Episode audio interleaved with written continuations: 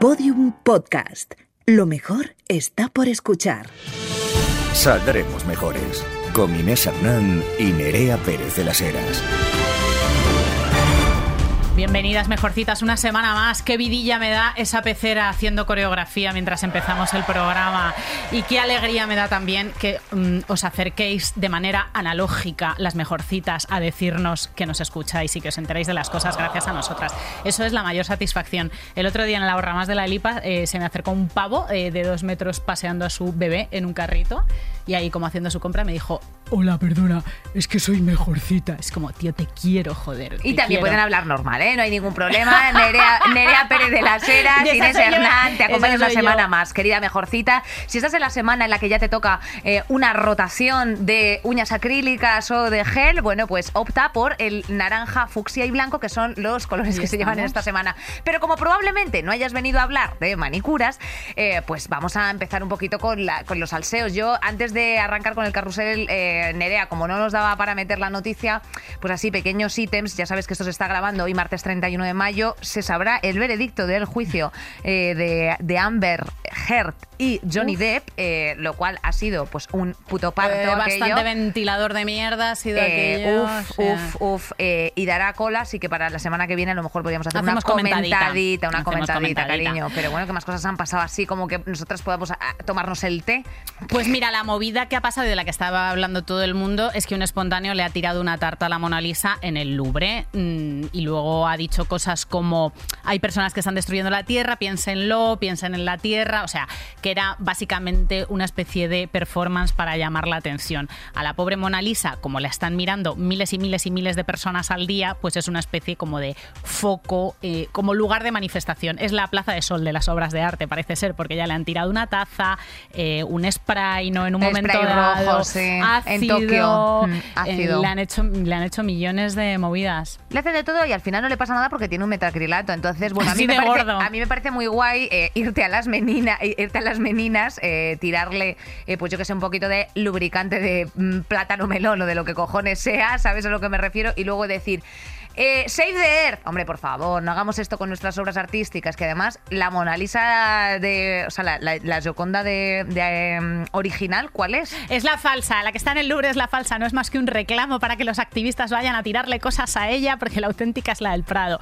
No, a ver, esto es una broma privada que tengo con mis colegas. Hay una copia de la no es exactamente una copia, hay una Gioconda del Prado, que es una Mona Lisa hecha en el taller de Leonardo, mm, probablemente por uno de sus discípulos. Aventuramos también un poco su novio, quizá, un poco los Javis del Renacimiento, Leonardo y su novio, y que está demostrado que se hizo, por radiografías que se han hecho al cuadro, que se hizo al mismo tiempo que la Gioconda, porque tiene como los mismos cambios, los mismos eh, pentimentos que se llaman en pintura, que son las pequeñas correcciones sobre el óleo, así que se hicieron las dos, las dos a la vez, la Gioconda del Prado y la Gioconda del Louvre. A mí me gusta dejarme llevar por la fantasía de que la buena, la de Leonardo, es la del Prado, no la del Louvre, porque bueno, eh, todo el mundo Leonardo eh, se llevaba, allá donde iba, se llevaba la Mona Lisa, era un cuadro que él quería mucho. En, en tu fantasía y en tu relato, pues puede, puede suceder que con su noviete aquel del, del taller hicieran un intercambio, tú te quedas con la mía, yo me quedo con la tuya. ¡Ay! ¿No? Los Javis del Claro, Renacimiento. los Javis del Renacimiento. Nos encanta, nos encantan Bueno, que la vayáis a ver al Prado y que no le tiréis cosas a las obras de arte, por el amor de Dios. Ah, y que hablando de obras de arte, mm, de las que está pendiente todo el mundo, por una extraña razón, por una especie de consenso que es un rarísimo de lo que es importante y lo que no. El Mad Cool. Eh, leeros, ¿te imaginas? podcast. Leeros eh, La mirada inquieta, el libro de Eugenia Tenenbaum que acaba de sacar y que habla y que habla hace una revisión anticolonialista y feminista de la historia del arte, súper divulgativo, una monada y, y os, lo vais a pasar pipa. Claro, in the meantime, eso es lo que hace Nerea. ¿Y yo qué hago? Pues divertirme con eh, los 14,5 millones de euros que probablemente Shakira tenga que devolver al fisco público. Eh, bueno, si no se va un poquito a lo que va a ser siendo la talegada, porque la fiscalía ya la está encausando. Y por otra parte, eh, bueno, pues esto a lo mejor te da igual, a mí bastante. eh, el Real Madrid ganó, pues la, la Champions, la número 14. Es que no sé siempre si es 14ava, decimocuarta o su puta madre. No tengo ni idea, Nos me da da igual. igual, Les, he, les he oído desde casa, no tengo nada en contra de que la gente sea heterosexual, creo que en su casa y en la puerta cerrada pueden hacer lo que quieran, pero por favor que intenten que no se les note tanto. Bueno, Nerea, y antes de nada y de todas las celebraciones que ha habido estas semanas pasadas, de que si los ondas del podcast, que por cierto se lo concedieron a nuestras compañeras, Está ahí eh, estirando el Blanquiño, qué chicle, bonito, qué Jesús qué bronceado, efectivamente. pómulo, qué todo. Pues tenemos una mención publicitaria, fíjate que bien nos ha venido esta percha. Esto nos es encanta. así, hombre, hija, nos viene muy bien, nos viene muy bien, nos viene muy bien, además de cosas que nos gustan, eh, Nerea, efectivamente. Que son las cosas sostenibles, o sea, o reutilizables o reciclables. Compañera, ¿tú sabes cuál es el porcentaje de tetrabricks que se reciclan en nuestro país, en España? No, ¿cuántos? Pues un 80%, que es bastante. Hostia, pues ¿no? es mucho. aplausos, aplausos sanitarios para todos los españoles, claro que sí. Y sobre todo para las españolas siempre. Eh, o sea que, que después de pasar por un contenedor, eh, un Tetra Pak tiene muchas vidas, es lo que dirías. Eso es lo que vengo a decir, que igual tú tienes un boli de plástico así en la mano ahora mismo y si va al psicoanálisis el boli, pues le dice que en su vida anterior ha sido un, tetra, un tetrabric, que tiene además muchas Hija capas, mía. papel, plástico, de todo, todo tipo de cosas. Hostia, o sea que si mi funda del móvil fuese el psicoanalista, estaríamos diciendo que eh, a lo mejor desbloquea sus recuerdos y piensa que es un Tetra Pak. ¿o qué? Efecti- eso es lo que estaríamos diciendo. Hija mía, cómo nos gusta ¿Qué, polifacéticos los de Trapac, amiga. Esas cajas de sorpresa, nunca mejor dicho. Nerea, qué chistosa eres. Eh, Pues nada, nenas, a reciclar, que es lo el que hay que hacer. Hija, que nos vamos al garete. El, el drag de los productos. A reciclar, está, que nos vamos al hombre, garete, Claro venga. que sí. Ahí lo tenemos. Y bueno, Nerea, yo creo que dicho lo cual, ya tenemos que arrancar y dar paso a las noticias en profundidad. Vamos con el carrusel, compañeras. Saldremos mejores. Carrusel de noticias. Lamentable y tristísima historia que nos aconteció la semana pasada, eh, una nueva matanza en, el, en un colegio de Estados Unidos, en Texas, que acababa con la vida de 19 niños y dos profesoras. Si hace dos semanas hablábamos del tiroteo de un supremacista blanco que tuvo lugar en Búfalo, ahora tenemos que hablar de esta masacre ocu- ocurrida la semana pasada en Texas, donde un joven de 18 años, Salvador Ramos, entró en una escuela de Walde y, y se cargó pues, a un montón de criaturas de entre 8 y 10 años y a, y a dos de sus profesoras. Esto es algo absolutamente, eh, bueno, pues lamentable, efectivamente, que hemos mencionado en muchas ocasiones aquí y eh, ocurre con la regularización de las armas. O sea, cuando tú das eh, vía verde, ¿no? Luz verde a este tipo de cuestiones que, como ya comentamos en el último programa con el corresponsal de- del país, el compañero que está... Iker Seis Iker, Dedos en correcto, Washington, que entró para hablar un poco del, de bueno, de que se va a tumbar la ley del aborto en Estados Unidos y, eh, Y nos- aprovechamos para comentarle porque él estaba en Búfalo, estaba cubriendo esto y pocos días después mm, eh, pues, pues O- ha ocurrido otro otra en matanza. Texas, en total son 213 tiroteos masivos en lo que da de año, en lo que va de año 213. 213 tiroteos masivos. O sea, en lo que va de año 17.200 personas han muerto por disparos de armas de, de fuego en Estados Unidos, según Gun Violence Archive. Qué barbaridad, qué Esto barbaridad. es- Los mass shootings. Esto se repite constantemente y no parece que se vaya a hacer nada. Eh, además, desde fuera lo que se percibe es que hay una como una cultura de la protección de las armas entendida como eh, la libertad, ¿no? En, en Estados Unidos, que yo diría que no es que no es exactamente así esto. Bueno, no, no, claro, yo creo que queda muy lejos de ser una eh, de, de ser libertad porque para empezar no se regulan igual en todos los estados, de hecho, pues por ejemplo Nueva York tiene unas restricciones mucho más amplias y aún así la gente puede obtener armas. Eh, bueno, tenemos que recordar que aquí Vox estaba proponiendo eh, legalizar eh, armas de fuego también para, para uso civil. Lo Sí. cual pues es bastante peligroso, Bastante es lógico. ¿sabes? Porque, eh, bueno, no solamente lo que se reacciona en cadena, o sea, no solamente que tú estés capacitado, Nerea, o no para hacer un uso eh, controlado, sofisticado, prudente, responsable de un arma, porque es que yo creo que, o sea, para mí son antagonistas, o sea, responsabilidad y arma, mm, me parece que solamente lo tienen que, o sea, lo tienen que tener en uso las fuerzas y cuerpos de seguridad del Estado en tal caso. Eh, Sí, bueno, y es, por lo que se, es por lo que se define un Estado, básicamente, que por lo único que se, Democrático. que se define un Estado es por el uso legítimo de la violencia. Ya está, hasta, hasta en ese Total. punto lo puedes, eh, lo puedes mm, confrontar, ¿no? Pero ese sería el mínimo de un Estado, es el, lo que, el que tiene el uso legítimo de la, de la violencia, e incluso, incluso a partir de ahí, pues ya, ya es un poco cuestionable, pero eh, sacaba a colación lo de la libertad porque es lo que es la palabra que esgrimen y de la que se han apropiado el trampismo, la asociación del rifle, el lobby de las armas en Estados Unidos y la derecha y la ultraderecha, ¿no? La libertad para eh, sálvese quien pueda, eh, mm, protejamos. Por eso están en las películas todas estas vallitas y estas casas abiertas, porque allí circulan armas que te mueres. Lo que tú estás planteando efectivamente es como la, problemática general, pero en particular esos jóvenes aislados, eh, deprimidos, mentalmente mm, con, con, ciertos trastornos sin tratar, bajo el umbral de la precariedad, que se creen o que, viven bajo ese paraguas de será un gran acontecimiento, eh, pondrán las noticias y sabrán quién soy, eh, todos van a morir. O sea, todas estas cosas, tía, es, es, absolutamente desalentador. Y esto va en cadena, evidentemente, en una sociedad. Eh, publicaba un artículo en el New York Times de que los niños ya no quieren ir a la escuela. O sea, obviamente, claro, como vas a querer ir a la escuela con 12 años si acabas de ver que a tus colegas eh, de la clase de al lado les acaban de pegar un tiro por la cara? Es que es traumático. Es absolutamente traumático. Es traumático y se supone que es un país eh, desarrollado. O sea, Estados Unidos en el imaginario colectivo es como el país de las oportunidades y en el relato que recibimos en todo Occidente a través de las películas de Hollywood, el país de las oportunidades, el lugar donde la meritocracia funciona, el exportador de civilización, de primer mundismo y en realidad es el único país en el que suceden eh, estas cosas. Y es un país con unas desigualdades brutales. O sea, lo vimos en la pandemia con aquellas imágenes escalofriantes de fosas comunes y si te vas de viaje y coges el metro en Nueva York, pues puedes ver escenas que generalmente en nuestras cabezas asociamos a países en vías de desarrollo. O sea, gente que está... Mm, pues que se están prácticamente homeless, eh, personas sin hogar que se están muriendo por las calles, incluso entre la clase media hay un, hay, hay, un problema de endeudamiento individual. Leía hace poco que hay un porcentaje alto de universitarios y universitarias, como uno de cada diez, eh, buscadlo porque, porque esto es interesante, que, está, que son homeless, o sea, que no que están en universidades. De universitarios. Claro, que son universitarios, están, se han endeudado para hacer sus carreras y viven en su coche. Mm, es absolutamente y esto sucede, claro, y esto sucede, en el país de las oportunidades. en el país de las oportunidades y en el gran exportador de civilización. Los derechos sociales no están eh, garantizados en Estados Unidos para nada. O sea, os recomiendo el, un hilo que hizo en Twitter hace poco a Zara Palomeque, que ha estado un tiempo viviendo allí el que bueno, viene a decir que ya va, por... ¿Cómo es eso? O sea, que va por la calle con miedo, que ha visto triunfar a la ultraderecha, que ha visto unos niveles de inseguridad social brutales, que la gente es mm, de... O sea, pasas de estar en riesgo de exclusión de un sueldo para otro.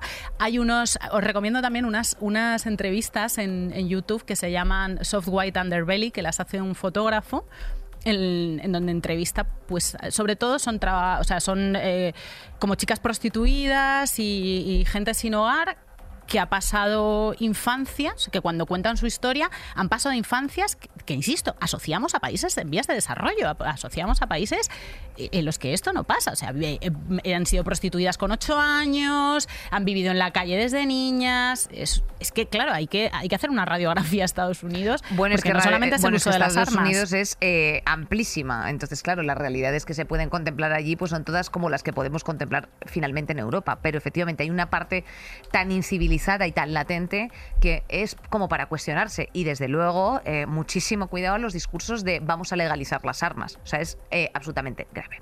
Continuamos. Eh, que quiero ah, decir una cocina, es que el, no, se va a hacer nada, pero porque es complicadísimo regular esto, porque el, derecho a, a mm, poseer armas está protegido por la segunda enmienda, o sea que es un derecho constitucional. La constitución estadounidense es un texto antiquísimo, es un texto diseñado para otro país, para otro mundo, para protegerse de los ingleses, es que es ridículo. Y además tienen un tribunal supremo, que lo hemos visto hace una semana eh, con la derogación de ley del aborto. Claro que, un Tribunal Supremo, pues que como hablábamos con la ministra de Igualdad, que protege a los grumos, pero no protege la vida. O sea, no son pro vida, son pro, puñados de células. Si, si quieren prohibir el aborto, pero, pero no hacen nada con las armas. Dicho lo cual, eh, aprobada también eh, la ley del sí es sí. El Congreso, eh, ya sabéis que recientemente acaba de aprobar la ley orgánica de garantía integral de la libertad sexual, la llamada ley del solo sí es sí. Esta norma establece que todo acto sin consentimiento será agresión sexual hasta este momento, para que sea considerado agresión sexual, tiene que haber violencia o intimidación. Si no, sería eh, en el Código Penal planteado como abuso. Solo se entenderá que hay consentimiento cuando se haya manifestado libremente mediante actos eh, que, en atención a las circunstancias del caso, expresen de manera clara la voluntad de, de la persona de mantener relaciones sexuales.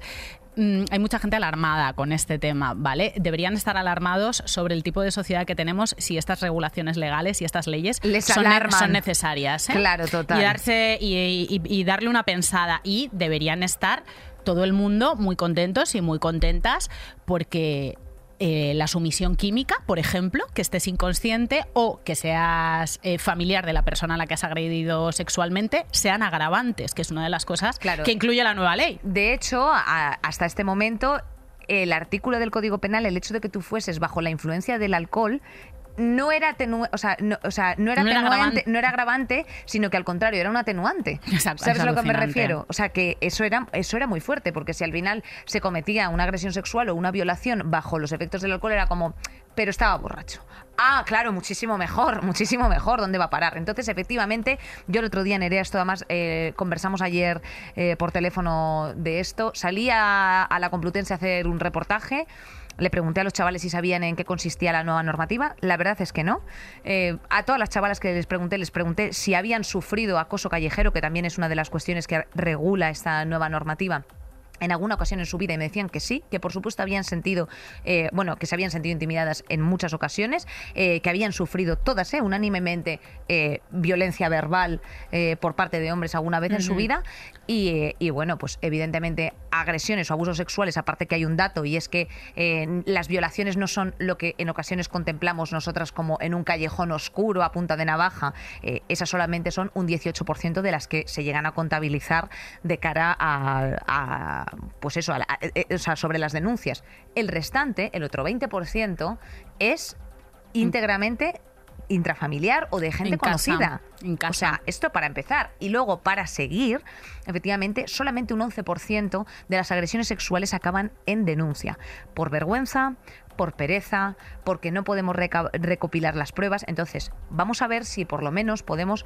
em, tejer o, o- argumentar eh, o construir un, equipo, un sistema, una red jurídica que dé soporte a esto. O sea, quiero decirte, vamos a ver, usted que está en casa no tiene que esperar a que le a que le firme nadie ningún contrato para mantener relaciones sexuales, ni muchísimo menos, por favor. Usted opere con normalidad y no se alarme de nada. En el caso de que usted cometa una agresión sexual y a usted se le denuncie por ello, no se preocupe porque esa persona va a tener que pasar por el trago traumático, absolutamente, de, que, de tener que presentar pruebas. ¿En qué país o sea, y sobre todo en España, un país social y democrático de derecho, eh, se contempla que las denuncias prosperen sin un planteamiento de pruebas. Simplemente con el sí es sí es que la víctima no tenga que eh, prácticamente tener a un camarero diciendo, sí, yo escuché como decía que no quería mantener relaciones sexuales y que se presuma que una persona Quiero decir, y hablamos, todos los, todas las personas sabemos a qué perfiles nos estamos refiriendo. Cuando tú te vas con un tío a casa, Nerea, en una noche de fiesta, hay el consentimiento, te podría decir que está no, no viciado, pero por lo menos condicionado. O sea, tú te vas con un tío de dos metros, de dos por dos, y hay ciertas cosas a las que vas a acceder, aunque digas, mm, o sea, quiero decir, por, por el hecho de, de la Bueno, tesitura en, la que- te- en la- en la que estás planteando, o sea, o sea, en la que está planteada esa circunstancia. Por lo tanto, que se pongan medidas en las, las cuales se puedan mm, eh, regular efectivamente la cuestión del consentimiento y se pueda eh, ofrecer una ayuda. Esta ley también además está planteando centros de crisis para todas aquellas víctimas. Para, las, las personas sufren una, una agresión, Nerea, y no saben qué hacer, no saben a dónde acudir. todo- Aparte del 016, a lo mejor a ti como víctima no te apetece contárselo a tu familia, contárselo a tu entorno, eh, a lo mejor necesitas ayuda y si a día de hoy no hay recursos o no hay medios, hay que ponerlos para que evidentemente en las tres últimas semanas se han producido viol- violaciones en grupo eh, por parte de chavales jóvenes, eso es gravísimo. Y ya más allá de entrar en el tema de la pornografía, en el tema de la educación sexual integral, en todas las cuestiones que por supuesto nos atañen, joder, tú tienes que poder darle unas garantías a la víctima para no revictimizarla, para que pase un juicio eh, anónimo, para que pase, ¿sabes? O sea, lo que no puede ser es un juicio público todo el rato por cualquier cosa, joder. hay que generar hay que generar un ambiente que sea que contrarrestre la cultura de la violación, porque la cultura de la violación es la cultura en la que vivimos, en la que en mi entorno de amigas diría que si no el 100%, un 85%, han hecho prácticas sexuales que no querían o se han despertado y, y, un tío estaba teniendo relaciones sexuales con ellas sin, haber, sin estar ellas conscientes. Vamos a ver, Chema, ponte en la situación de que tú te vas conmigo una noche de copas, que nos hemos dado cuatro besos, que nos quedamos dormidos ciegos juntos y cuando te despiertas por la mañana te estoy metiendo un dildo del tamaño de una canoa, Chema. O sea, piénsalo. Y que, y que te dicen que eso no es violación. Eso es un abuso, una agresión, un no sé qué. Eh, esto se debe contemplar como violación. Todo esto nos sucede a las mujeres constantemente, de manera sistemática y estructural.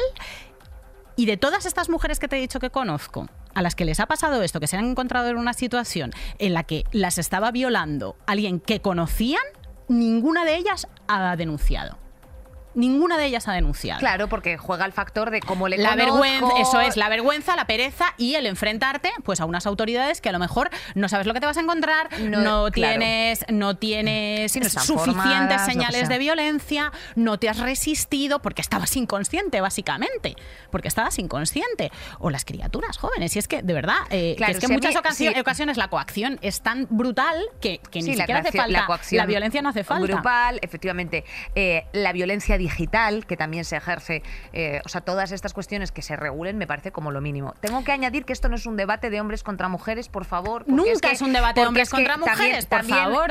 Yo personalmente estoy un poco harta de cómo se ha politizado este asunto. O sea, quiero decirte, de cómo están saliendo... Polarizado, polarizado, que político es siempre. Sí, pero quiero decirte, pero sí, efectivamente, se ha polarizado, tienes razón. Pero joder, tía, que salga eh, una máxima autoridad de una institución, poco menos que a reírse de esto, cuando hay personas que están sufriendo esta situación a diario, en cada esquina, en cada situación. O sea, es no atender a una realidad social, joder. Entonces, efectivamente, esto no es de extremos, esto no va de personas migrantes. O sea, la sumisión química, tengo testimonios de que se produce perfectamente en barrios, los barrios más altos standings de Madrid. O sea, gente que ha sido drogada, ¿eh? drogada, porque eso es una, encima es un tipo de droga muy específica, no es, no es un MDMA, ¿sabes a lo que me refiero? Hombre, por favor, nos tomemos esto en serio. Si tú estás haciendo las cosas bien, querido, no tienes de lo que preocuparte. Este es el resumen y, y evidentemente hay que constituir las cosas en base a educación, diálogo, comunicación y, por supuesto, siempre consentimiento. O sea, es que no hay nada más. En España se denuncia una violación cada ocho horas. O sea, esta ley está respondiendo a una realidad social que es esto, una cultura de la violación hiperextendida, un montón de agresiones sexuales al año. Las penas creo que se mantienen iguales, eh, ¿no? Es, no es más de 15 años en ningún caso, o sea, las, las penas no se, han, no se han agravado, los tramos son bastante parecidos. Eh, yo he leído en redes que la gente como que mm, que nos estaban diciendo en el programa anterior que aplaudiendo el trabajo de la ministra de Igualdad, eh, pues como que perdíamos, que perdíamos la, la objetividad como periodistas y que no, que no nos podíamos alinear con ella. Vamos a ver, por si sois nuevas aquí. Eh, aquí. Lo primero, yo no soy periodista. Soy lo primero, yo tampoco. Eh, aquí eh, somos gente que defendemos los derechos sociales. Mi comadre y yo y la gente que hay en la pecera somos feministas y somos muy conscientes de que tenemos con altavoces enormes y en el Congreso de los Diputados gente que está directamente en contra de nuestros derechos. Y hay que estar de frente. No se puede ser equidistante y no se puede ser tibio. Entonces, si se están haciendo unas medidas institucionales para combatir un machismo estructural que hay en España que ha estado cubierto por ley hasta hace una generación, nosotras lo vamos a aplaudir. Madre mía, me cago en Dios, Nerea. Lo único que tenemos eh, para defendernos de esto son políticas y para frenarles son políticas como las que se están consiguiendo llevar a cabo. Y esta es gente que está diciendo impunemente y libremente que la violencia de género no existe, que la violencia machista no existe, que es prácticamente terrorismo machista. O sea, que no ha habido unas estructuras que hayan amparado la violencia contra las mujeres solo por el hecho de ser mujeres. Esto es ser negacionista de la realidad más básica y que defienden las terapias de reconversión de, de personas LGTBI. Entonces, si no nos posicionamos clarísimamente de frente a esta gente, que son unos fachas integrales, eh, es que no hablamos, es que para eso nos callamos. Madre mía, Nerea, pelos de punta, absolutamente, absolutamente, compañera, ni una coma. Y efectivamente, en la vida querida, eh, bueno, pues hay que hablar. Hay que colocarse en el sitio que, hay que colocarse. Efectivamente, o sea, eh, una cosa es las medias tintas y otra cosa es que ante lo importante eh, la importancia de posicionarse. Y, aplaudimos todo- la ley de sí es sí y, y agradecemos mucho a la gente que la ha sacado adelante que sea una realidad. Eh, correcto, efectivamente. Y de todos modos, si tú tienes algún pero, eh, algún, efectivamente, algún cuestionamiento respecto de lo que está ocurriendo, no te preocupes, déjala asentarse a la normativa. Total, si estabas haciendo las cosas bien, eh, ¿a ti en qué te afecta? Eh, dicho lo cual, Nerea, eh, vamos a una noticia calentita, que a mí esto me gusta mucho y que tiene mucho que ver con el tema que traemos en el día de hoy. Perro Sánchez anuncia una ley para regular el Centro Nacional de Inteligencia. ¿eh? Fíjate, el gobierno va a, pre- a- a aprobar precisamente una nueva ley de secretos oficiales que sustituirá la del 68. ¡Anda! Pero bueno, eh, a mí cada vez que sale algo preconstitucional a la luz, fíjate, tía, como que me pongo a cantar, pues eso, libertad, libertad, sí, mira, libertad. Que se les había pasado, se conoce, qué es lo que tiene procrastinar, que de repente tienes leyes que son pues de cuando no había democracita y se te pasa a tocarlas y pasa una cosa como lo del Pegasus y te, y te pilla el toro, es te que pilla te ha pillado toro, el toro. Te querías tú poner a. re- Claro, y ahora fíjate, la frase, es que esto me ha hecho bastante gracia: reforzar las garantías del control y el respeto a los derechos. Hombre, A buenas pues horas, no- mangas verdes. Pues no hubiese estado, no hubiese estado de más, perro. Pero bueno, en fin, hijo, pues yo qué sé. Estás, estás haciendo lo que puedes. La verdad es que le ha tocado de todo un poquito a este hombre. Le ha Sí, tocado un poquito de todo, un poquito de pandemia, un poquito de, un poquito de todo tipo de guerra en Europa, en fin, todo, un ¿no? poquito de espionaje, Pegasus. Hijo mío, cariño. Pues nada, te vas a pegar una, una jubilación tan a gusto. A la pacha para los nietos. Nerea, vámonos ya al tema central. Vamos a remangarnos. Saldremos mejores. A la hija, qué bien, qué ganas teníamos de esto, Nerea. Venga. Yo eh, altamente preocupada, casi, casi tanto como con el tema de la electricidad. No, esto muchísimo más. Estás altamente preocupada porque quizá hay alguien eh, leyendo tus mensajitos, puede ser, ¿no? Porque eres Bueno. una persona relevante en España ahora mismo. Bueno, eso eh, en parte ya lo sabíamos a consecuencia de cómo se manejan los, los algoritmos y todas estas cosas, ¿eh? Y los roboses. Pero hay algo que todavía es mucho más flagrante, que es cuando es altamente deliberado y estás tú señalada para, para ser escuchada y para, pues yo qué sé.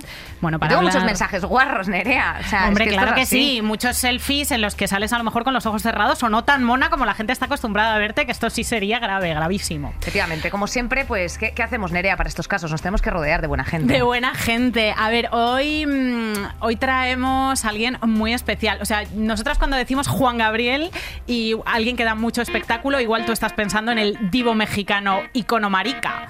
Pero este es otro. Efectivamente, nacido en Santa Coloma, la ciudad del exmoso de escuadra trapero, titán tuitero y creemos que es del Barça, ¿eh? seguro 100% que no es del español. Portavoz de Esquerra Republicana en el Congreso, el de las pausas dramáticas, te estamos hablando. Él sabe que ser de izquierdas es ser el último de la fila y además saberlo, además de un aclamado acuario como Harry Styles. Tenemos con nosotras a Gabriel Rufián. ¡Ah, pero bueno! ¡Ay, se coló, perdón! Pero bueno, es, a ver, es la bandera que coló. casi, o sea, que es un 50% correcta. O sea, si luego la empiezas a duplicar además, Falta, pues la poco, tenemos. falta un poco de lila. Sí, Falta un poco de falta lila. un poco de lila, ya Obviamente, si solamente nos cogemos el Walda y el amarillo, eh, el Walda es el rojo, ¿no? Rojo. no, el Waldo es el, es El amarillo. Roja Ah, y Walda. rojo. Rojo y Igualda. Walda. Tricolor mejor. Claro, siempre tricolor. eh, De, a O ver, estelada, incluso. tricornio. Lo que pasa es que ese, ese iconito, no- esa animación, por lo que sea, no la tenemos. Habría que conseguirla. No hay emoji. Esa, No nos ha llegado. esa no, no nos ha llegado, no nos ha llegado, no ondea con tanto gusto. Oye, ¿cómo estáis? No, ¿cómo estás tú? Yo estoy encantado claro. de, de estar aquí. ¿Estás cansado eh, de la familia Rivera, que diría Carmina Ordóñez? ¿Estás eh, a gusto, descansote? ¿Cómo, ¿Cómo se gestiona un día en el, yo qué sé, en la vida de Rufián? En, tu- Que- en las movidas esas que tú haces de- Claro. de, hablar y dejar a todo el mundo con el culo torcido. A veces me dejan a mí, ¿eh? No, bien, bien, hoy bien. Hoy bien porque esta semana no hay pleno, aunque sí que es cierto que hay trabajo. Pero, pero bien, bien. Encantado de estar aquí y, y además va muy bien salir un poco de- del Congreso.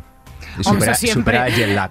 Superas el jet lag, pero no superas los cafés de mierda, ¿eh? Que he visto que Ya. te has cogido uno de aquí de Grupo Prisa, claro que sí. Ayer hice un sarao precisamente aquí en, en- con la SER y estoy tocado.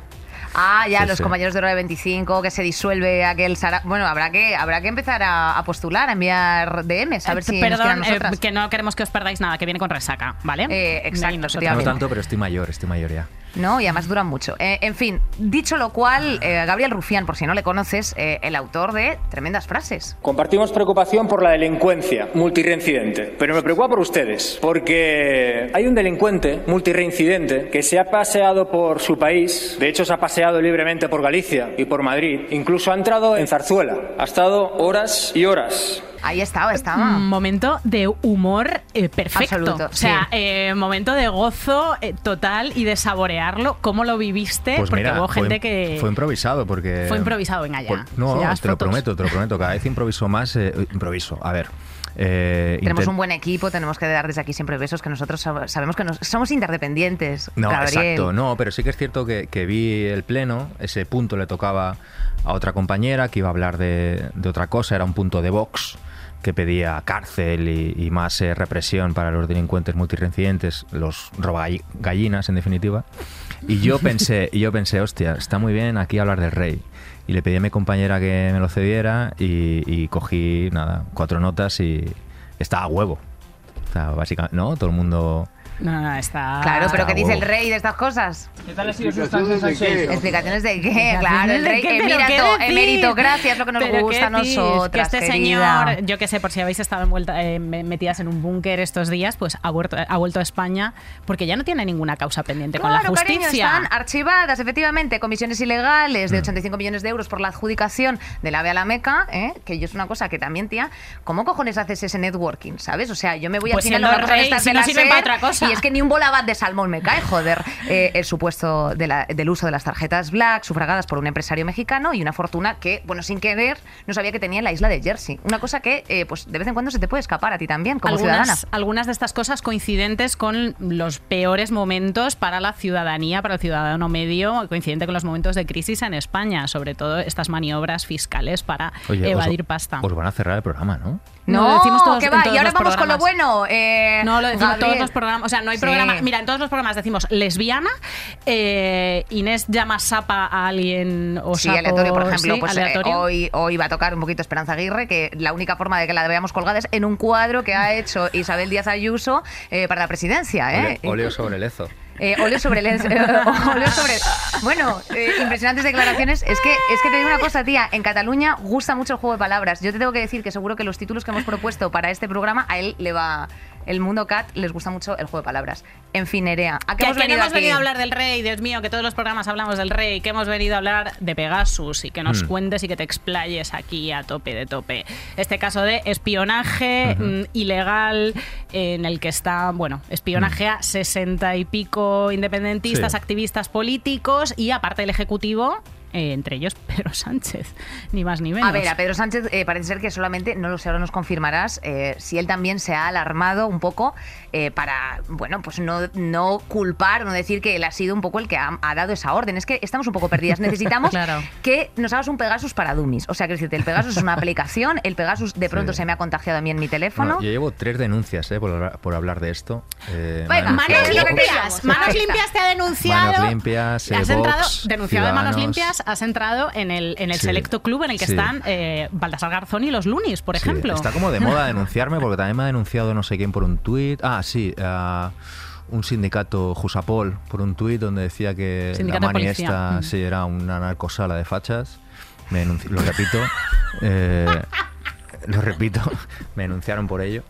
Y nada, ah, nada, el Pegasus es un programa, es un software espía que solamente vende Israel a los estados o a organismos estatales, esto podría ser la policía y la Guardia Civil, y entonces eh, se ha espiado, según eh, informes de prensa internacional y de organismos internacionales, se ha espiado a sesenta y pico personas de momento, vascos, catalanes, activistas, políticos, abogados, que hay abogados que yo no sé si son independentistas, o sea, simplemente Mm. se les espiaba por defender a independentistas, a independentistas, ¿no? Y luego, pues evidentemente, un espionaje reconocido por parte del presidente, de la ministra de Defensa, del ministro de Interior, de momento.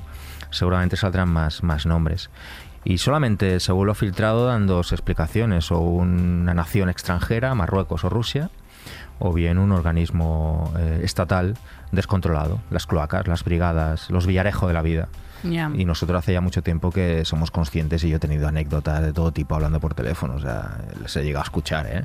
¿En Ah, serio? Sí, sí. ¿Cómo que se escucha? ¿Y Pues qué de repente escucha? estás hablando con tu madre, escuchas a un tipo diciéndote, ¡No va!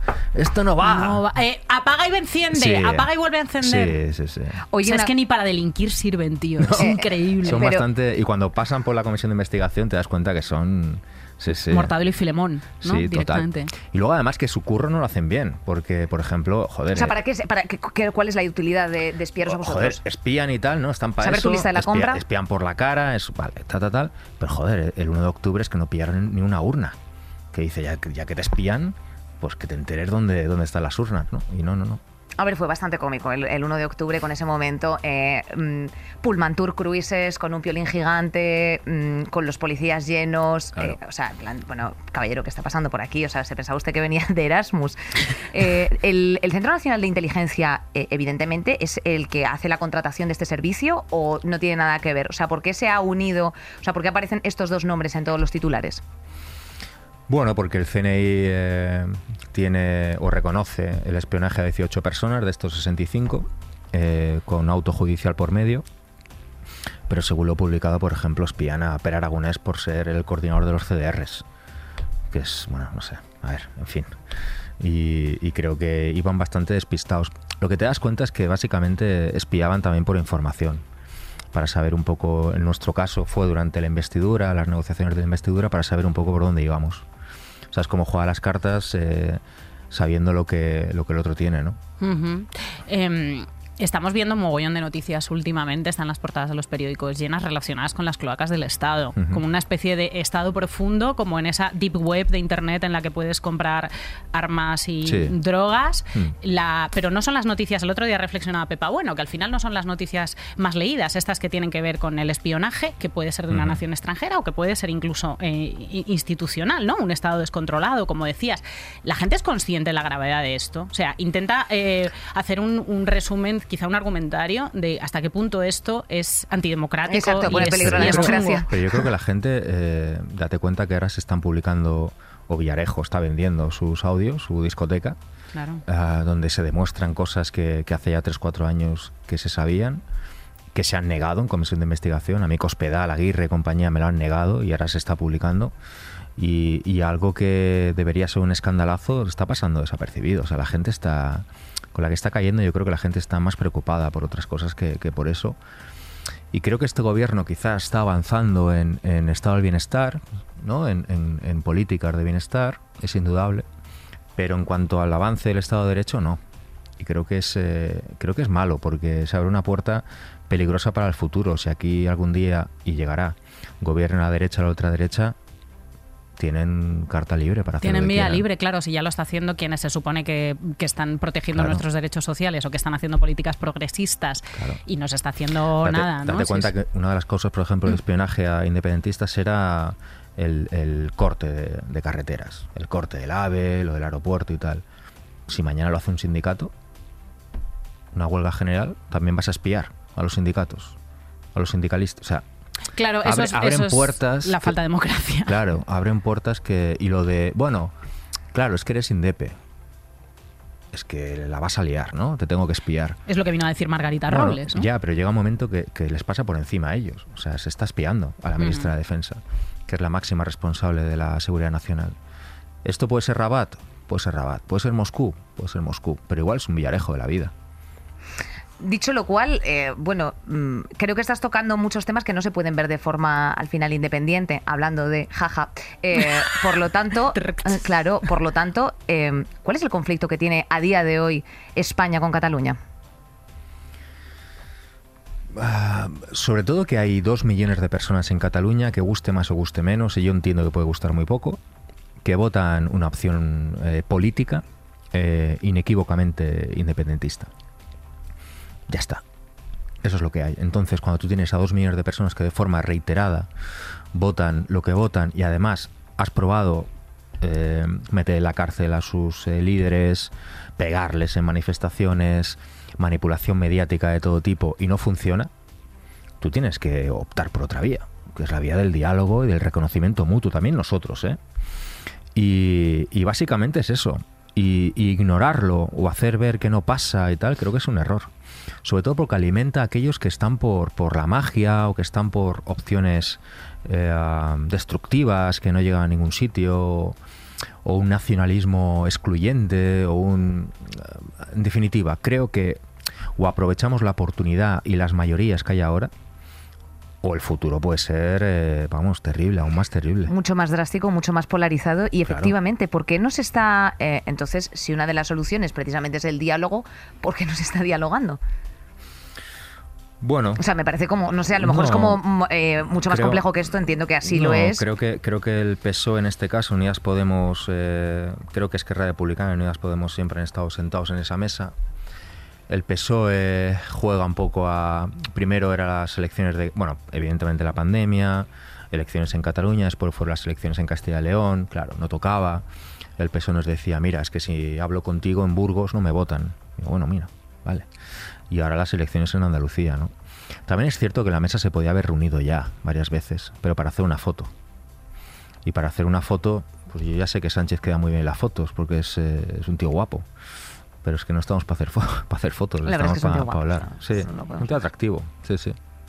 Estábamos hablando de eso justo antes de empezar, de tíos atractivos, los tres, bastante, bastante anómalo y, raro esta movida. Estábamos hablando de Brad Pitt. estábamos hablando de Brad Pitt que exclusiva a Gabriel Rufián le, atenta, le hace contra, contra su heterosexualidad, le hace tambalearse, tiembla la tierra bajo sus pies.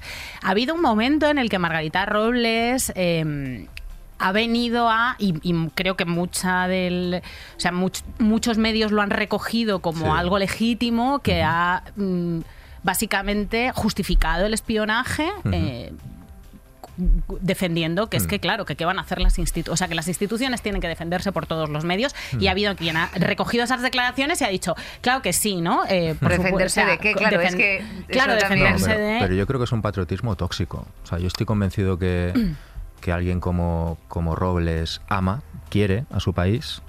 Fue una gran jueza progresista en su momento que se enfrentó al GAL, a su propio partido, que fue en contra de gente como la que ahora protagoniza estas noticias y ahora los protege. La pregunta es por qué, ¿no? Y estoy convencido que la Margarita Robles de, los 90 se avergonzaría de, la Margarita Robles de ahora. Y creo que, repito, es un patriotismo, o sea, si tú, tú puedes querer mucho a tu país, pero, pero quererle no es tapar eh, lo que pasa en tu país. Es como un ámbito de la vida, ¿no? O sea, sí, es un poco tenemos una relación tóxica con el patriotismo, la verdad. Puedes querer mucho a, una persona, pero eso no significa no decirle lo que hace mal, ¿no? Y para tu país pasa igual. O sea, tú eres eh, más patriota por querer tapar lo malo que pasa en tu país. No, es al revés, ¿no? Y de hecho vemos ejemplos de patriotismo eh, sano en otros sitios. En cambio de pagar impuestos y tal. Sí, claro, claro, el patriotismo molón. Es impuestos, Ese es el patriotismo guay, no esa relación tóxica Estado-ciudadanía en la que hay una parte de la ciudadanía que incluso justifica que el Estado le mienta como si fuera un padre protector o una pareja, pues sí, un, pues un novio que te, que te mira el móvil y que te controla por tu bien, ¿no? Es un Estado que te controla por tu bien. pues si no te funciona con Chema, no te funciona con el gobierno. Yo estoy convencido de que cuando, cuando hago un interrogatorio mm, bestia a según quién una comisión de investigación, estoy haciendo mucho más por este país que grandes patriotas que están ahí eh, alabando a un personaje que ha hecho bueno auténticas salvajadas. Eh, recuerdo, por ejemplo, un funcionario, un alto funcionario de interior que reconoció que había tapado un supuesto apuñalamiento de Villarejo a, a una denunciante. Eh, y él lo confesó y, decía que es que, bueno, que es que claro, que es que Villarejo había sido una persona muy importante por este país. Y PP, Ciudadanos y Vox lo estamos de un apuñalamiento. O sea, es que, por decir un ejemplo, ¿eh? que yo creo que cualquier persona normal lo puede llegar a entender. Bueno, pues eh, vamos un poco a atacar esas cuestiones, eh, o sea, precisamente que yo creo que tenemos el espacio eh, que ocupan o que preocupan hoy por hoy a Cataluña. O sea, precisamente estás hablando de que lo que no se visibiliza no existe, si no hacemos mesas de debate nunca vamos a llegar a un término medio y eso tiene que, para mí por lo menos, partir por conversaciones mm, coloquiales, de bar, etcétera. O sea, muchas veces te habrá ocurrido que te has montado en un taxi y decían, ay, esto a lo mejor ahora eres un poco menos anónimo, pero cuando has llegado a Madrid enseguida resuena en ciertos espacios, estos catalanes, lo de los catalanes, y siempre hay un conflicto. Mm. ¿Qué está reclamando Cataluña que no termina de entender España? Pues yo creo que algo que, que pasará, que pasará, que es inevitable, que es que se vote su estatus eh, político. Ya está, es que al final yo creo que hay un, un amplio consenso en la sociedad catalana y quiero, quiero creer que también en la española de que, de que esto se soluciona votando. Ya está, es que tampoco... Y estoy convencido que quizás si España, el gobierno eh, que fuera, hiciera campaña por el no, oye, cuidado, ¿eh? ya pasó en Escocia. El gobierno de David Cameron, que era poco sospechoso de ser bolivariano, hizo campaña por el no y ganó en Escocia. Quizá pasaría también en Cataluña, pero, pero a palos y a jueces es que no se, no se arregla, no se soluciona. Y creo que hay una inmensa mayoría en Cataluña que vote a quien vote. Hay gente del PP, votantes del PP, que saben perfectamente que esto se soluciona votando. Ya está. Es lo que se reclama. Pero hay algo de sentiment, no diría Histórico. sentimentalismo, algo de hay algo Sí, de emocionalidad, emocionalidad. hay algo de emocionalidad que está aprovechando la ultraderecha a saco. Claro. Y es algo de, emo- de emocionalidad que conecta de alguna manera Mm. hiper mm, tóxica y yo diría que casi como de forofo de fútbol eh, con alguien de Jaén. Es Mm. que de hecho en las elecciones andaluzas está, está este tema, o sea, Sí. este tema tan lejano para, para alguien de a pie. Sí, se, de se presenta Córdoba, como eh, es- eh, dentro del programa de Vox eh, eh, de los primeros puntos. Claro, ¿Qué dices pero tú? porque saben, No sé si como porque siempre hace la ultraderecha, ¿Y pegado o qué? Eh, que- exactamente, No están currando mucho. Que como siempre hace la ultraderecha es eh, aprovechar los instintos más bajos y los odios ancestrales de la gente Total. y casi pues la xenofobia. Y, ¿no? Sí, pero date cuenta que volvemos al patriotismo tóxico. O sea, este país tiene la fortuna de tener eh, diferentes idiomas, diferentes culturas, diferentes acentos, diferentes orígenes. Y eso se lleva mal. O sea, en el Congreso, por ejemplo, ¿qué pasaría si se hablara catalán? Si un diputado catalán pudiera hablar en catalán, defender lo que defiende en catalán, o, o- o un diputado o diputada vasco o vasca en euskera. ¿no? Estamos hablando de idiomas cooficiales, oficiales de este país. Y en cambio se, se generan, de hecho, el anti-catalanismo, el anti, eh, dijéramos, diversidad cultural, da votos. Recuerdo que la noche electoral de, de las elecciones de Castilla y León, Abascal habló de mí en, en- en la noche electoral de Castilla y León. O sea, ¿por qué? Porque, ¿por qué? Pues porque tampoco hay mucho más que decir, Porque claro. caes Y en- regulín Y en y porque Andalucía, yo me juego una cena con vosotras a que, a que van a hablar de nosotros en Andalucía, de los catalanes. Bueno, lo llevan en el programa, Claro, o sea, quiero decirte, raro sería que, pues, si cada- de momento saben leer, Sí, pero pues porque aprovechan los página peores dos. instintos de una manera como em, polarizante, loca, eh, cada lógica de bandos. En cada pleno, arrimadas, Abascal. Eh, Arrimada sigue. sí, sigue. Pero que, arrimadas, sigue. ¿quién, ¿a quién os referís? Perdón, no, no sé una quién es. señora, una señora. Eh, siempre dicen aquello de eh, señor Sánchez ha entregado España a Otegi y a Rufián. Y, oye, yo alucina, yo no tengo un trocito de España en mi casa, o sea, te lo puedo asegurar. Y, y es, sí, les da votos. A Ciudadanos no, pero al resto sí. Sí, sí. LOL. Bueno, eh, antes, de, antes de continuar con eh, pues estas pequeñas jocosidades entre líneas que espero que estéis eh, percibiendo, porque este programa va mucho de matices, hemos preparado el juego de. Eso es. Bueno, no, no es el mismo, no es el mismo tono que tú tienes en tu programa, pero queríamos hacerte pues una especie de jacarandosidad respecto de qué te evocan ciertas palabras. De las favoritas del equipo, de Ah, la fábrica, ¿eh? Todo soy, de las, dice, soy de las favoritas de que. Qué maja Inés. Ah, de amable. Majísima. Bueno, pues escucha una cosa. Me gusta este momento. Perdóname, es que este momento narcisista también de vez en No, cuando hay no, que total, No, no, eh, Eh, darle renda suelta. Por favor, no. ¿puedes contar algún- alguna persona que haya sido una sapa que haya pasado por allí? O un aburrimiento. Ah, sorpresa, sorpresa. Sí, joder, aburrimiento. Sí. Sí, sobre todo. Puedes decir simplemente un- una letra no, y asterisco. No voy a decir, no voy a decir, pero sí que es cierto que ha venido, han venido algún activista o ac- sí, algún activista que, joder, muy, muy cañero, cañera, que luego ahí no, no ha dicho nada, incluso preguntándole por Vox, no se han querido mojar. Sí, sí. Pero ¿cómo no te Bueno. mojas cuando te preguntan por Pues porque no es sinónimo, porque vamos a ver, porque tú puedes ser cantante, pero no necesariamente tienes por qué ser una persona que Activista. No, no, no, estoy hablando de de Bueno, pero que- activista, pues yo qué sé, Es que activista también se le llama cualquier cosa, Exacto, ¿eh? Esto es es que una cosa que sacamos aquí de vez en cuando. Ah, ¿qué activismo. Activismo, aquí lo tienes. Ahí lo Nada, tienes, ya está, ¿ves? hijo. Pues ya Mírate está. al espejito, querida. Bueno, pues hemos hecho un juego de palabras para a ver qué te Hacerte evoca. un homenajillo a Exacto, eso es bonito. Entonces, bueno, pues Nerea, por favor, empezamos con el juego de palabras. es que no le hemos puesto ni un título. ¿Tú te crees que esto, esto es lamentable? Hacemos lo que podemos, eres el primero. Libertad. ¿Qué tengo que hacer?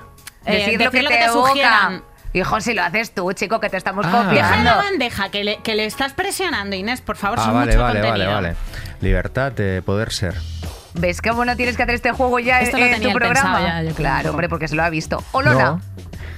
Uf, Olona salvaje. Es que es salvaje, ¿eh? Es que, eso Salvaje. puede- es que ten cuidado, Es una es, colonia que de eso lo pueden No, entender como además, bueno. Vox está dividido entre, eh, dijéramos, gente que no se lo cree y fanáticos. Y Olona es de los fanáticos. O sea, hay gente en Vox que podría estar en el PP, podría estar incluso en el PSOE. que les Bueno, da salen del PP mucho, es un criadero. Cínicos. Y Olona es fanática. Se ha creído la movida, ¿no? Se lo ha creído se, mucho. se ha creído. saco. Se ha leído el, se ha, se ha Sí, leído el sí. Pero si es que no hay que no hay más que ver la pasión con la que hablas, y es que por eso conecta eso con los instintos más bajos. Has dicho salvaje y hay que tener cuidado, porque es que hay gente que escucha Olona salvaje y dice la, la mejor Sí. agua saco lo lo lo lo lo. Es, eso van a es. arrasar, van a arrasar. No me jodas. Sí, sí. eh, Siguiente tiene- pregunta. Perdón, perdón. También tiene un poco de moda, ¿eh? Y las modas pasan, pero van a arrasar. sí, las aves y las olas son modas migradoras. Creo que lo he dicho mal. Voy a parar esto. Oriol Junqueras. Uriol se dice, ¿eh, Uf, querida? líder, líder, líder, líder. Sí, sí, tiene un... Hay, hay una anécdota que siempre explico de Uriol. Eh, fuimos a- al teatro una vez y, y entonces en la obra se, el- uno de los actores recitó un poema. Un poema larguísimo. Bueno, larguísimo, como tres minutos. Y, y al, cuando acabamos, cuando salimos, le pregunté, le dije, hostia, Uriol, ¿te ha gustado el poema? Y dice, sí, sí, decía algo así como ta, ta, tal, ta, ta, ta, tal, y lo recitó ¿Completo? completo. Sí, tiene una memoria... Memoria a lo mejor tiene altas capacidades, querido. Altas capacidades, sí, Hay que hacerle un test a Es eh, para el próximo día. Es muy bestia, muy pesado también.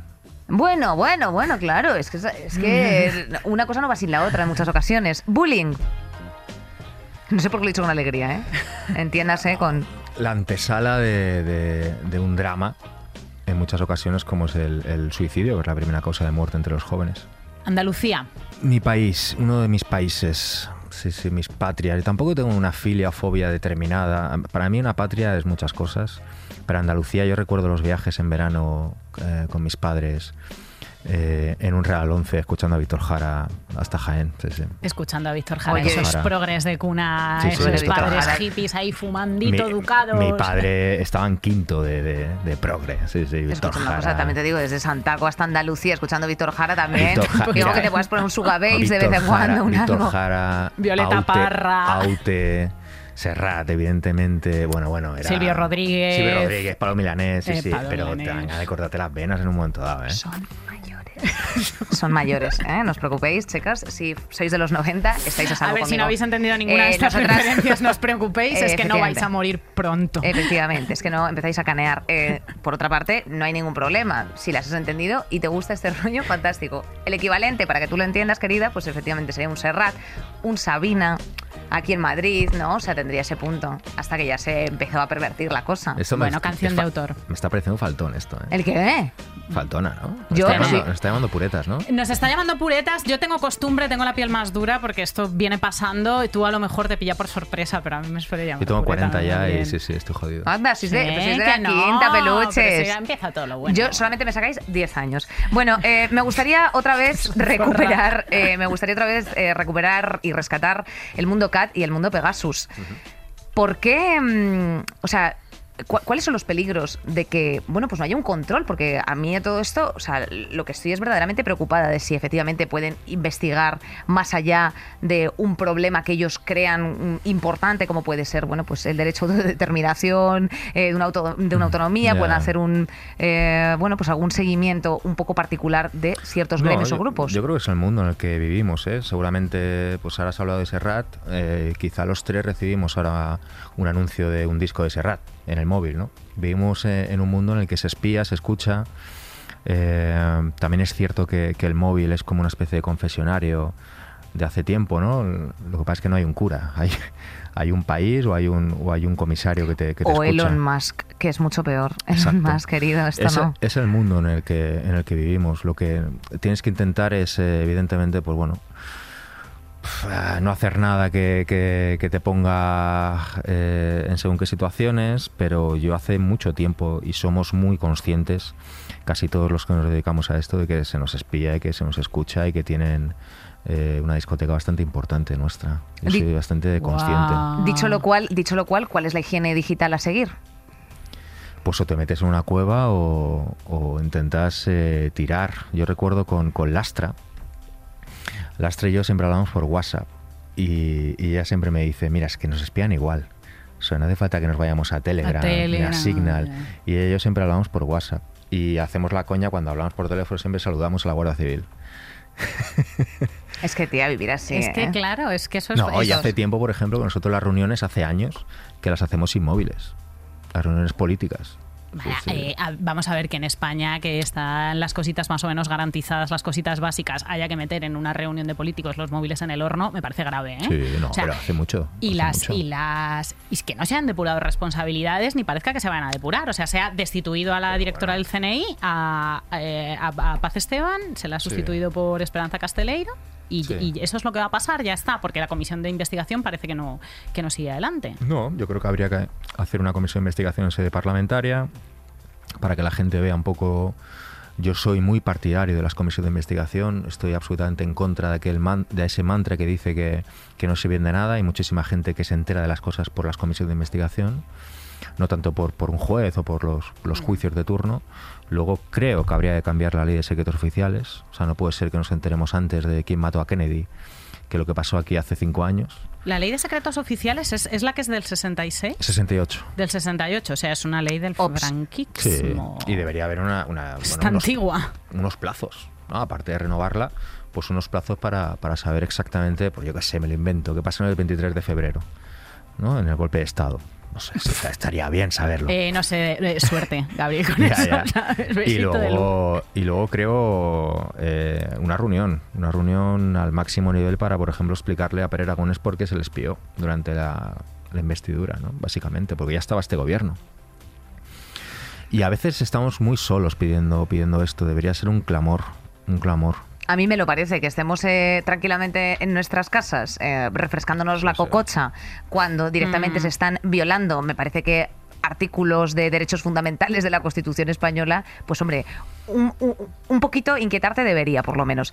Dicho lo cual, eh, ¿qué esperanza eh, le quieres lanzar a los jóvenes? Porque claro, luces desalentado. Aparte de resacoso, eh, Gabriel, desalentado un poco, porque claro, esto también pega un bajón, en plan de, o sea, yo me quiero dedicar a política porque verdaderamente quiero hacer medidas a medio plazo para que haya una transformación social. Ya no solamente por el narcisismo de que se corte, mm. de, que se haga un corte para hacer un tuit, ¿sabes? O sea, de, mm, de, lo, de lo meramente, o sea, la reacción inmediata de cómo yo estoy haciendo de gestor, sino que de verdad tengo una intención eh, en, bueno, pues representar que eso es a mí lo que me parecería atractivo de la política, ¿no? O sea, en representar inquietudes de la gente, en poderlas, insisto, eh, pues implantar medidas a medio plazo que de verdad tengan un impacto y un cambio social. Mm.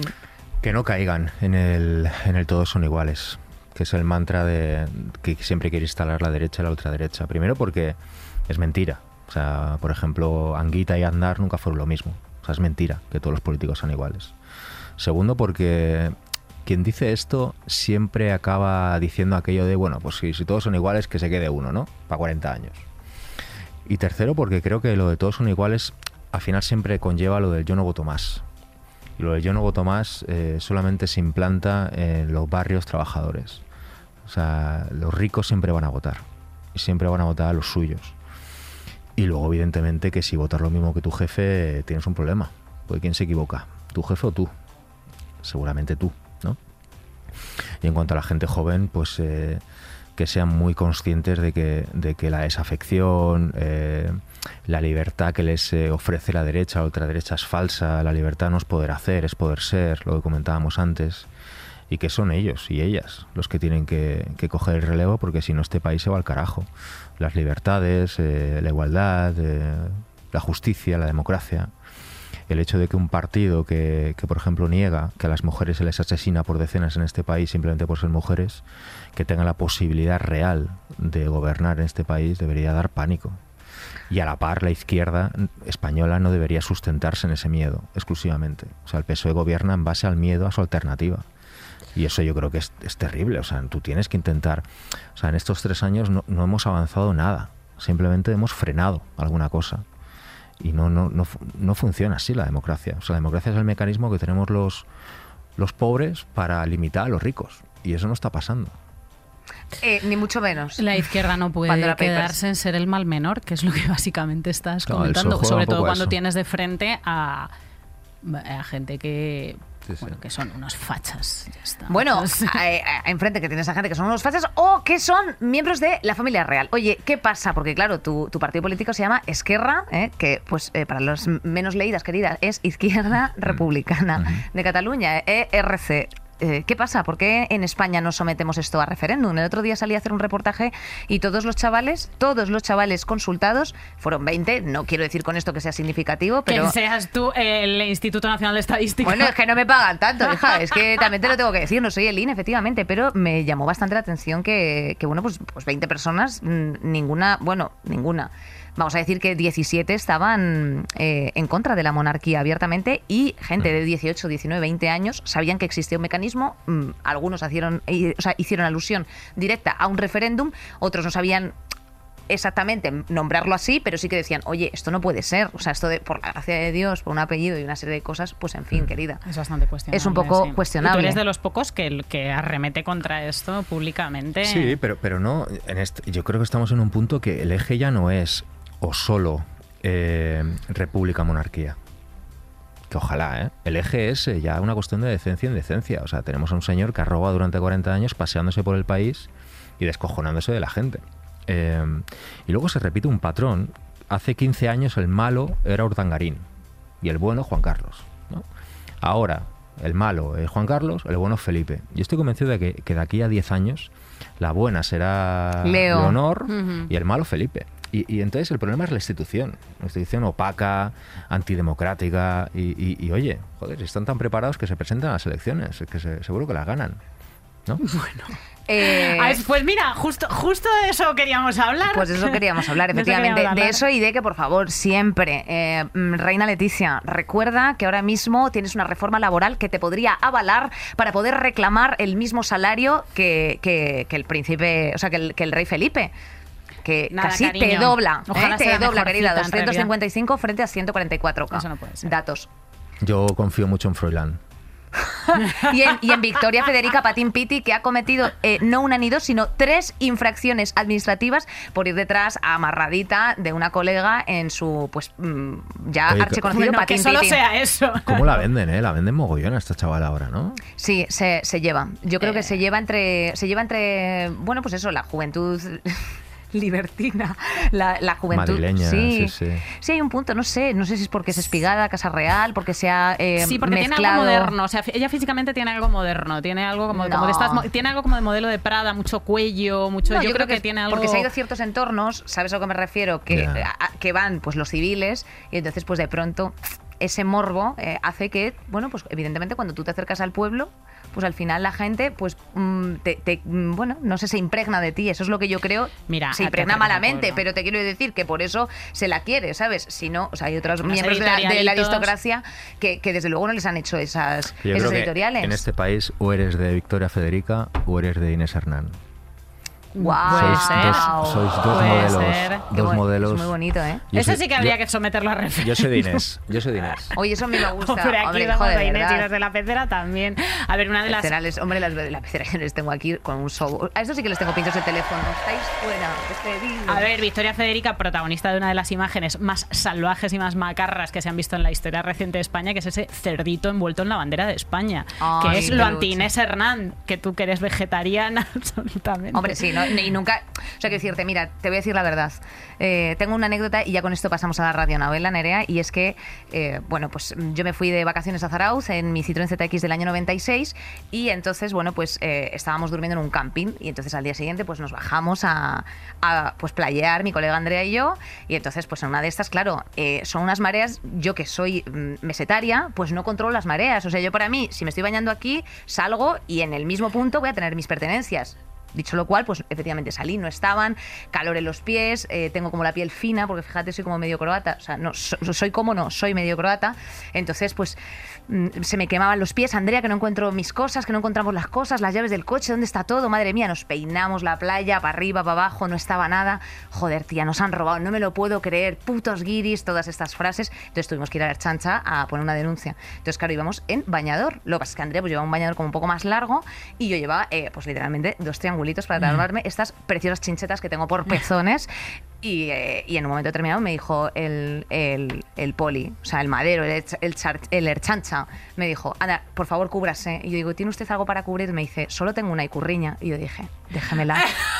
Mientras poníamos Sí. la denuncia. Y al día siguiente, la tía de Andrea que limpia las playas, ahí en Zarauz, nos encontró la bolsa intacta. O sea, que desde aquí... Un besito a la gente de que sí. íntegra. ¿Hay foto envuelta en una De- hombre, ¿cómo? Si no había forma de fotografiar e inmortalizar eso. Obviamente el policía estaba diciendo, Santo Cristo, pero bueno, si ahora mismo ese Pero- chancha pero es nos está escuchando, por favor. Un poco la libertad guiando al pueblo No en ese momento. Sí, era de la- al puro estilo de la croa. claro, es que esto es así. no, voy a hacer, no voy a hacer comentarios. No, no, no. Y, y hoy, mira, me reservo mi camiseta de Els carrers serán sempre nostres, que la dejo para cuando invitemos a Oriol.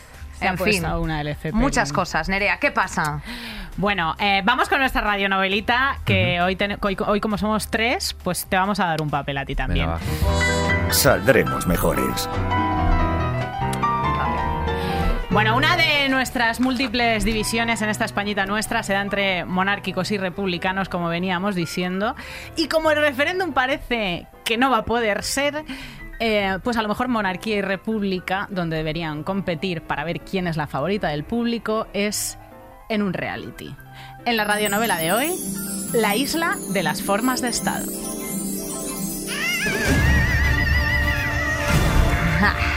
Bienvenidas a la gran final de la Isla de las Formas de Estado. Sí, Jo- Jorge Javier, te escucho perfectamente. Después, efectivamente, de la eliminación de la teocracia expulsada por la audiencia y de la dictadura, que os recuerdo que abandonó ella, nunca llegó a la expulsión. eh, fue como el famoso caso del archiconocido Juan Muñoz. Hemos llegado al último programa en el que compiten monarquía y efectivamente república. Las finalistas de este reality que ahora tienen que convencer al público. República. ¿Por qué te mereces ser el sistema de gobierno favorito de España?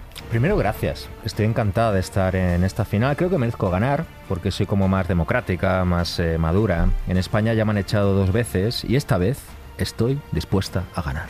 ¿Y tú, monarquía? ¿Qué? Ay, ay, perdón, que me acabo de despertar de la siesta. ¿Qué has preguntado? Bueno, da igual. Eh, yo, bueno, pues nada, que mi abuela tiene seis castillos. Si ese es tu argumento, yo también tengo un pasado glorioso. La República la inventaron los griegos, que inventaron todo lo bueno, como la filosofía o los abdominales oblicuos. Algo que salió de las mismísimas Acrópolis no puede ser malo. Ya, genial. Eh, pues en mi familia tenemos la misma nariz desde hace 11 siglos. Si lo que le da morbo a la gente son los números aso- asociados a un nombre tipo Isabel II o Felipe III, yo como república te lo puedo dar igual. Mira la Quinta República Francesa. Que no, que no, que eres muy de andar por casa, República. Yo, por ejemplo, soy inviolable ante la ley, ¿sabes? Como, no sé, eh, Dios o las hadas. ¡Oh, golpe bajo! ¿Qué tienes que decir a eso, República? He llegado hasta donde estoy porque me he preparado y no muevo un dedo si no soy elegida. Tengo un currículo impecable y voy acumulando éxitos allá donde voy. Pregunta a quien quieras por la República. Soy un producto con denominación de origen francés y mejorado con tecnología yankee. ¿Tú quieres democracia? Conmigo la tienes garantizada. Que no vayas de lista, sabrás mucho, pero si la reina de Inglaterra y la de Bélgica quieren entrar en el mismo ascensor, ¿quién tendría que cederle el paso a quién por protocolo? A que no tienes ni puta idea. ¿Y cuál es el cubierto de la ensalada? Chúpate esa. Bueno, pero yo no tengo dinero en Suiza. Igual deberías dar explicaciones. Espe- eh, explicaciones de que no, no entiendo, no. no. Claro, te cuesta entender el español. Es lo que tiene haberse educado en internados en el extranjero. Yo es que estudié en colegio público. Cute. Pues a partir de ahora tiene la palabra efectivamente el público. La audiencia puede votar mandando al 7557 espacio monarquía o ¿Qué? 7577 ¿Qué- qué? No, no, votar, no, no, votar no. Yo no, yo no, esto no juego. Paso, paso integral. Hasta luego, hasta luego.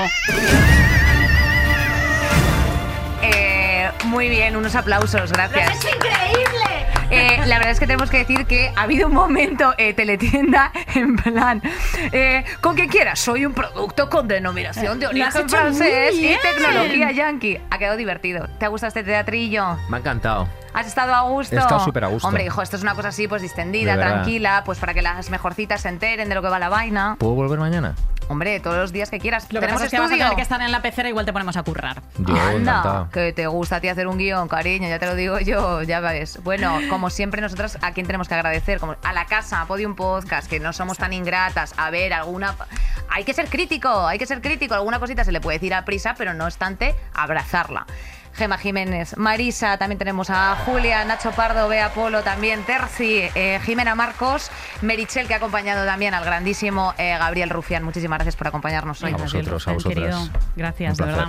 Y, y- Hasta la próxima y semana, Nere-. Nerechu, ¿eh? Nerechu. Mira, que, mira que- qué nombre tiene. ¿Cómo le pusieron un nombre vasco para poderse integrar bien en la Elipa? La tía Guarra. Venga. A Hasta la semana que viene, prima. Chao. Saldremos mejores. Con Inés Hernán y Nerea Pérez de las Heras.